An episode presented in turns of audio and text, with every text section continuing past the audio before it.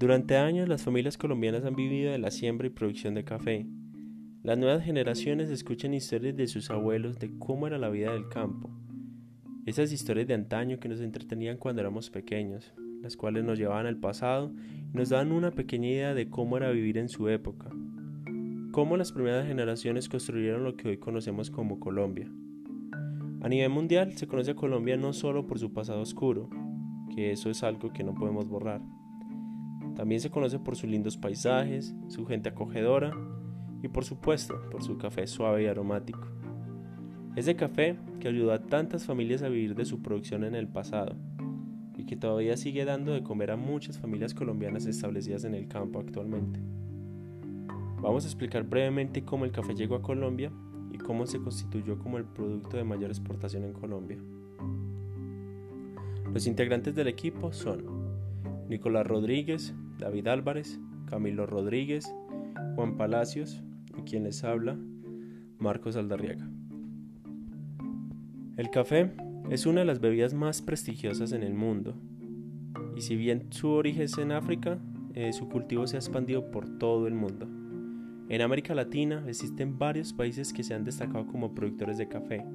Uno de esos es Colombia, el cual se caracteriza por tener un café suave y aromático que gusta a nivel mundial. El café llegó a América de las manos de los franceses, a través de las islas del Caribe, de allí se expandió a Colombia, abriéndose paso por Venezuela desde la Guayana francesa. La producción de café en Colombia se inició en Santander y la exportación fue marginal desde los años 60 del siglo XIX. Para la década de los 70 representaba el 20% de las exportaciones. En la Guerra de los Mil Días su producción correspondía al 50% en la Primera Guerra Mundial al 47%, para el periodo de 1910 a 1914 al 69%. En los años 80, el café se consolidó como el primer producto de exportación en Colombia.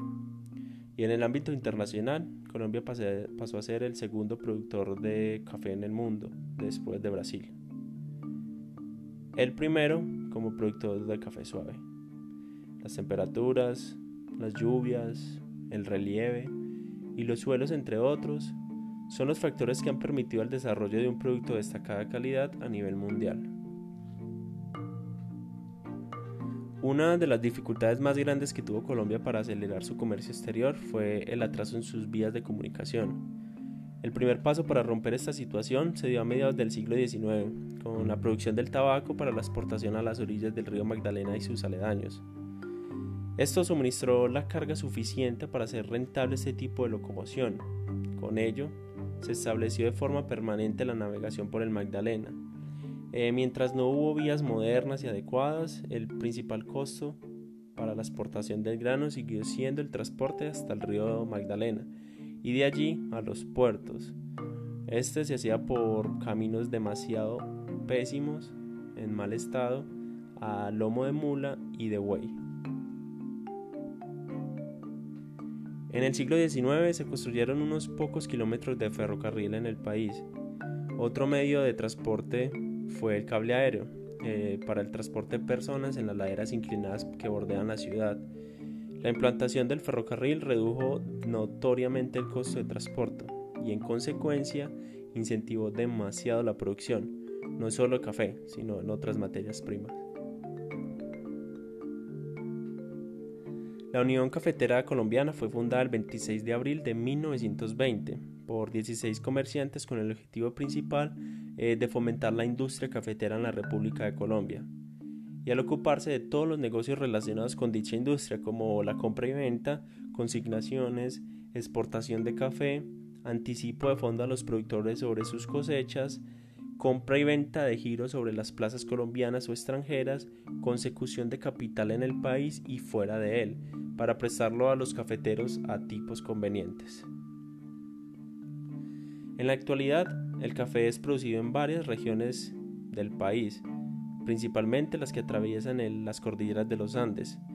Las regiones cafeteras más importantes son Antioquia, Huila, Nariño, Santander, la Sierra Nevada, Tolima y el denominado eje cafetero, constituido por tres mayores productores, los cuales son Caldas, Risaraldas y Quindío. Se utilizan aproximadamente 3.6 millones de hectáreas y como consecuencia son muchas las familias que se sostienen gracias al desarrollo de esta economía, no solo como propietarios y beneficiarios directos de su explotación, sino aquellos trabajadores que son utilizados para la siembra y cuidado de la misma cosecha, generando un 26% del empleo agrícola existente del país.